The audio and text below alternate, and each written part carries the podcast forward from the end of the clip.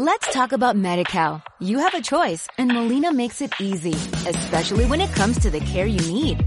So let's talk about you, about making your life easier, about extra help to manage your health. Let's talk about your needs now and for the future. Nobody knows MediCal better than Molina. It starts with a phone call. Call 866-420-5330 or visit meetmolinaca.com. Let's talk today.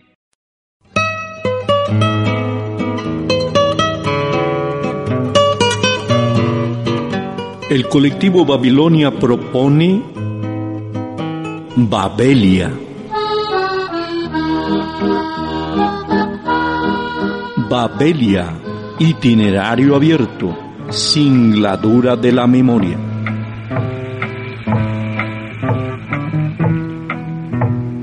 Babelia, escaparate y mural, con fin y sin fin.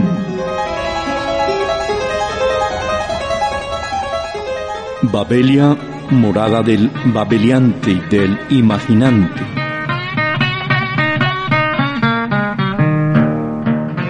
Babelia, puerta de todos los relatos únicos y diversos.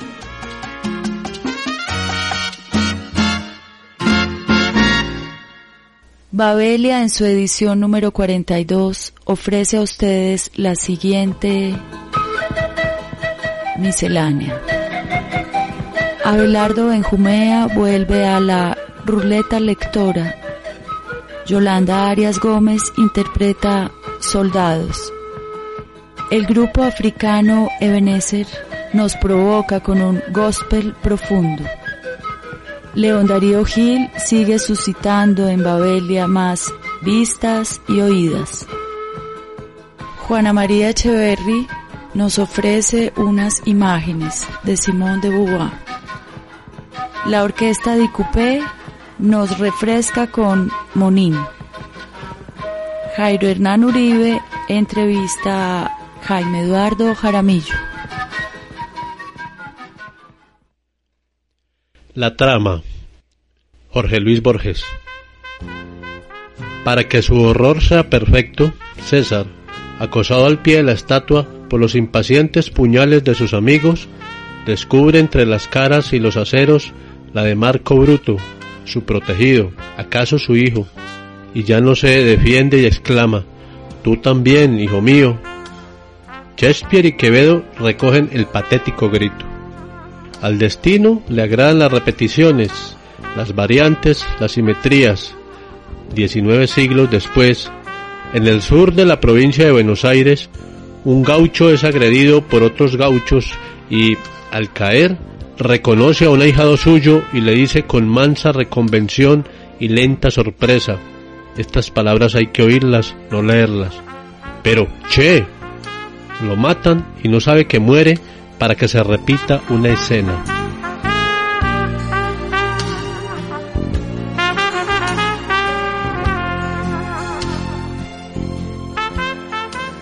La confesión. Manuel Peiró.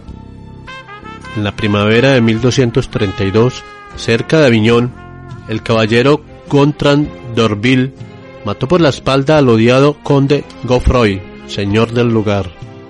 Inmediatamente confesó que había vengado una ofensa, pues su mujer lo engañaba con el conde. Lo sentenciaron a morir decapitado, y diez minutos antes de la ejecución le permitieron recibir a su mujer en la celda. ¿Por qué mentiste? preguntó Giselle de Orville. ¿Por qué me llenas de vergüenza? Porque soy débil, repuso. De este modo, simplemente me cortarán la cabeza. Si hubiera confesado que lo maté porque era un tirano, primero me torturarían.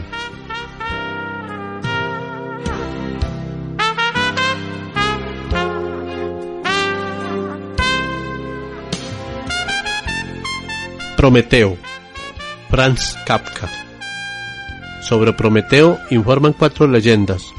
Según la primera, por haber traicionado a los dioses ante los hombres, fue encadenado al Cáucaso y los dioses enviaron águilas que le devoraban el hígado en perpetuo crecimiento. Dice la segunda que, retrocediendo de dolor ante los picos despiadados de las aves de presa, Prometeo fue incrustándose cada vez más profundamente en la roca hasta formar un todo con ella. Según la tercera, en el decurso de los milenios se olvidó su traición, los dioses lo olvidaron, las águilas olvidaron y él mismo olvidó. Según la cuarta, se sintió cansancio de aquello que había perdido todo fundamento. Se cansaron los dioses, se cansaron las águilas, la herida se cerró cansada. Quedó la montaña de roca inexplicable. La leyenda intenta explicar lo inexplicable. Como se origina en un motivo de verdad, debe finalizar nuevamente en lo inexplicable.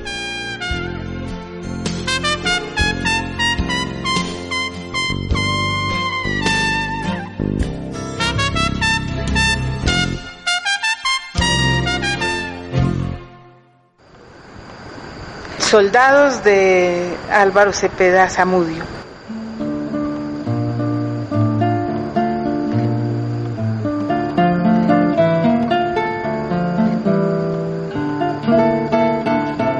Habían pasado todo el día en la estación, los primeros sentados en los bancos largos de madera, los otros tirados en el suelo, recostados a las columnas de hierro gris en cuclillas a lo largo de la plataforma algunos habían dormido, otros habían mirado mucho tiempo los rieles vacíos que iban juntándose a medida que se alejaban y se perdían en un punto impreciso en la base de la montaña. Todos se fastidiaron. Se cansaron de mirar el pueblo cerrado, muerto, que comenzaba frente a la estación. Después de unas horas, ya no les importó. Se agruparon alrededor de lo que conocían, de sus fusiles y morrales y de sus amigos, y ya no esperaron nada. La distancia entre la estación y el cuartel era corta y la caminaron en silencio, por calles y por casas en silencio. El cuartel era sucio y casi deshabitado. Entraron caminando hasta el patio central rodeado de arcos y de puertas, embaldosado de ladrillos rojos y frescos. Comenzaron a formar. Dejaron caer los morrales a un lado y descansaron los fusiles al otro. Se movieron hacia adelante, hacia atrás, con pasos cortos y seguidos, alineándose.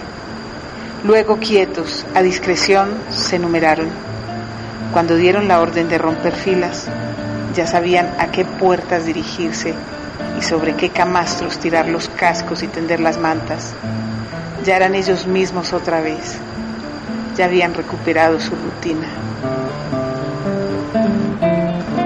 Cuando terminó el ruido de botas, de fusiles y de morrales, comenzaron a numerarse eran muy pocos.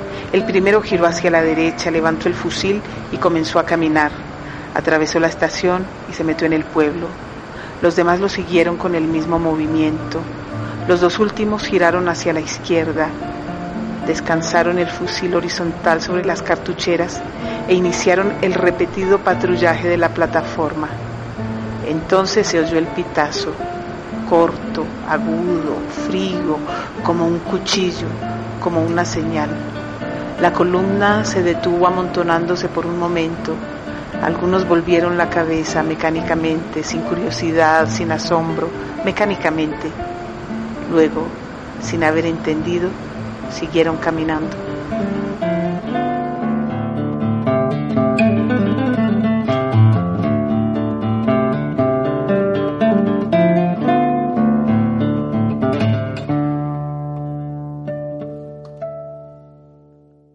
Babelia.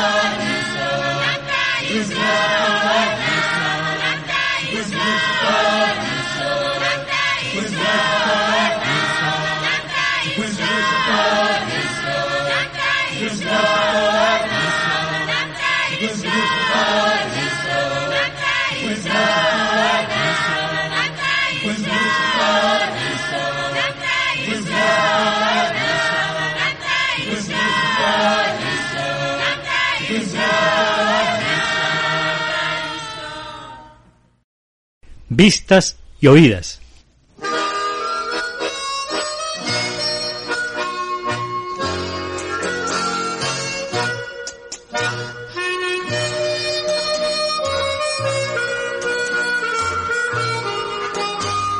En Navidad, como frutos de un bosque encantado, a los árboles de la fábrica de Bavaria les cuelga miles de luces de colores. Eso me alegra, no deja de ser un motivo para que el espíritu de todos y de la ciudad se vaya de paseo por donde son menos arduas las preocupaciones y más muelles las tranquilidades. Pero estas luces están oscureciendo, quizá, el más bello emblema comercial que fulgura en la ciudad. El águila estilizada que emblematiza Bavaria me maravilla. Es una señal silueteada de luces de neón, verdes, azules, blancas y las rojas que, en un juego de artificio, traen y retraen la lengua viperina del animal, adornándola de una peligrosidad inocua. La contemplo sin dejar de sentir que mi alma es un taco de emociones indecisas entre lo que ahora soy y la adolescencia que ya pasó. Pasó y me dejó.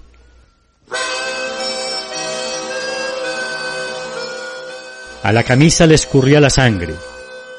Cuando estuvo dispuesto en la camilla, el policía de turno destacado en la unidad de urgencias del Hospital Universitario de Caldas, en una mano el lapicero y en la otra la libreta, repelente y seco le preguntó, ¿nombre del agresor?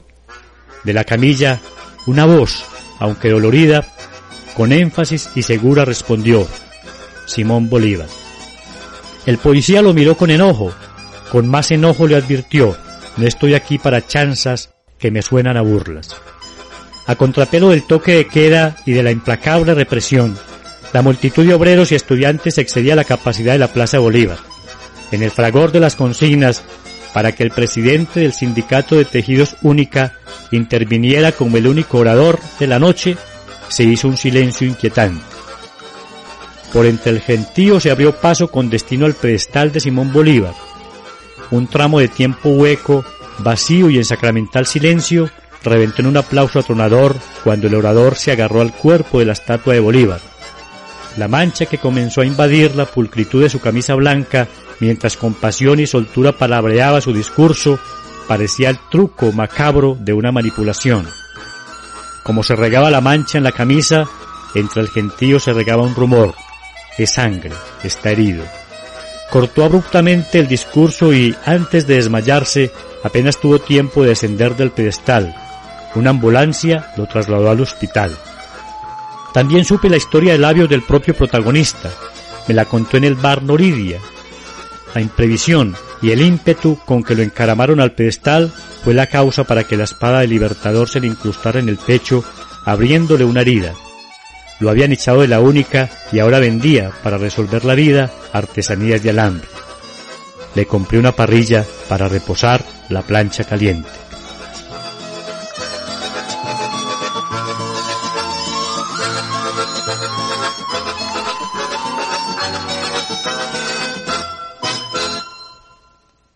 Las bellas imágenes de Simón de Beauvoir.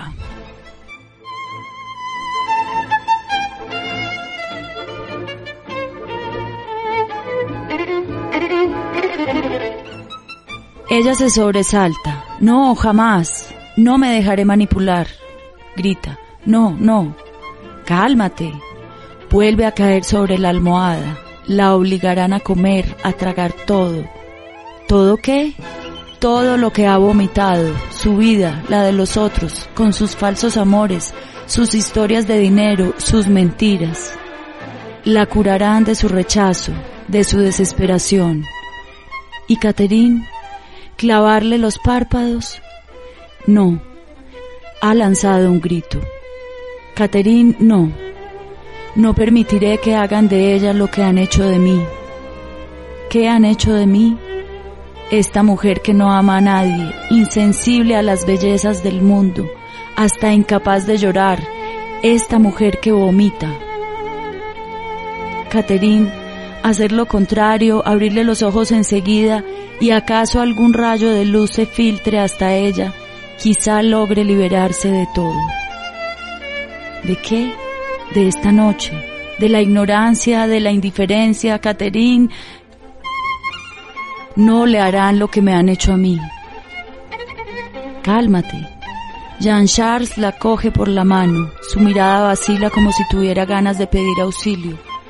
Tan autoritario, tan seguro de tener la razón y el menor imprevisto basta para aterrarlo. No me calmaré, no quiero médico. Sois vosotros los que me ponéis enferma y me curaré sola porque no voy a ceder.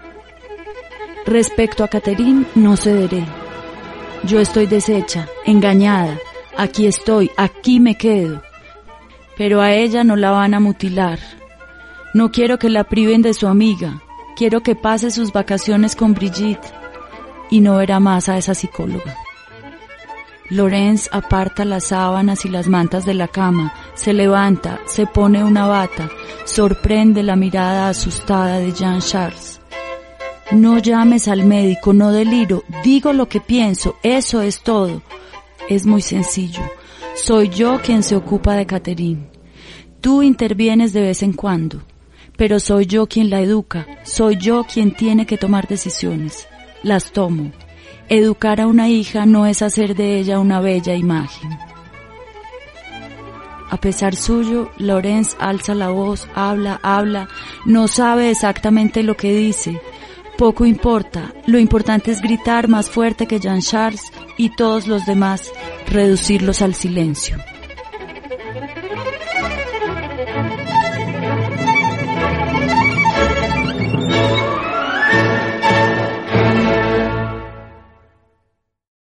Babelia.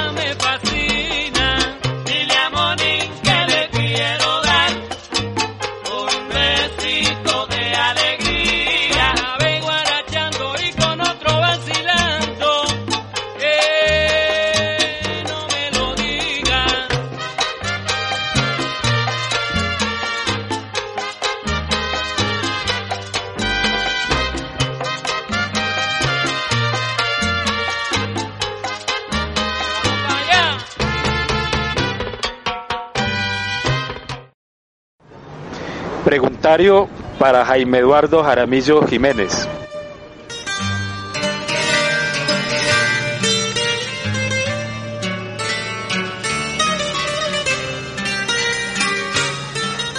¿Cuál fue el último libro que leyó?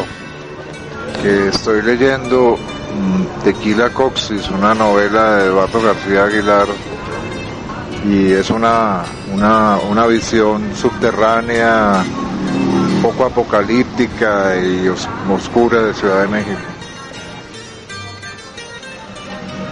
¿Cuál es el autor preferido o los autores preferidos?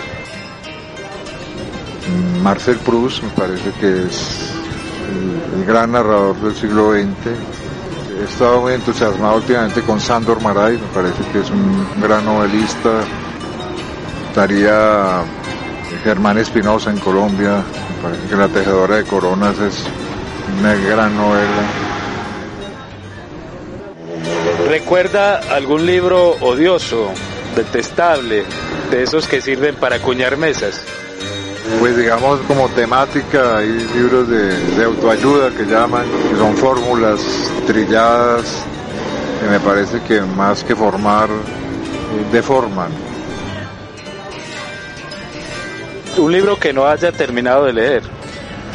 Si hay un libro que no lo terminé de leer, no porque fuera malo, sino quizá demasiado bueno, que es el Ulises de Joyce.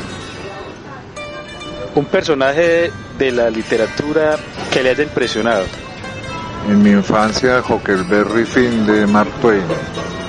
Me identificaba con él y fue una amistad entrañable con él, sin que haya existido, digamos, históricamente. Un hecho, un acontecimiento de la literatura que le haya parecido especial.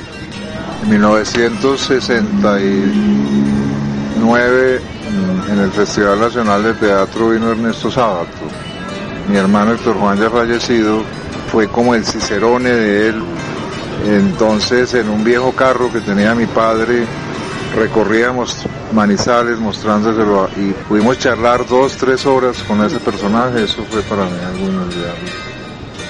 En esas eh, conversaciones Sábato nos contaba que en los años, no sé si 40 o 50, se reunieron algunas veces Jorge Luis Borges, Julio Cortázar y Ernesto Sábato a construir una zoología fantástica. Libro para la fuga, para esperar la muerte, para el asilo definitivo. Hay un libro que releo y nunca he entendido y lo seguiré releyendo, el Tao Te Ching. Me produce esa sabiduría oriental, algo tan especial. Jaime Eduardo, ¿para qué sirve la lectura? Pienso que la lectura abre a, a otros mundos y nos da un rato muy agradable. Alguien decía que la lectura es el único vicio impune.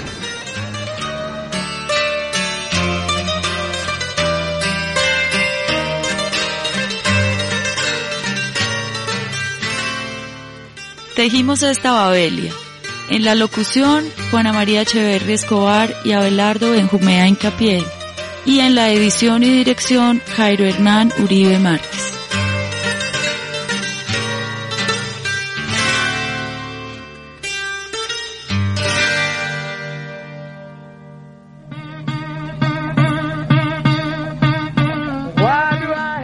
Los esperamos la próxima semana con otra interrupción del día a día.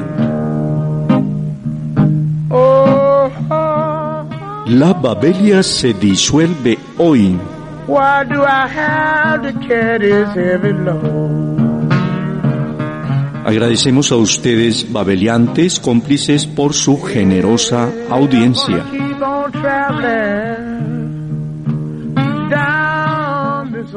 Hasta otra voz y otra vez. Hasta otra hey.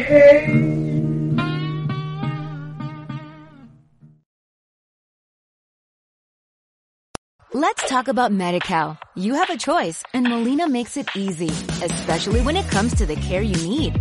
So let's talk about you, about making your life easier, about extra help to manage your health. Let's talk about your needs now and for the future. Nobody knows MediCal better than Molina. It starts with a phone call. Call 866-420-5330 or visit meetmolinaca.com. Let's talk today.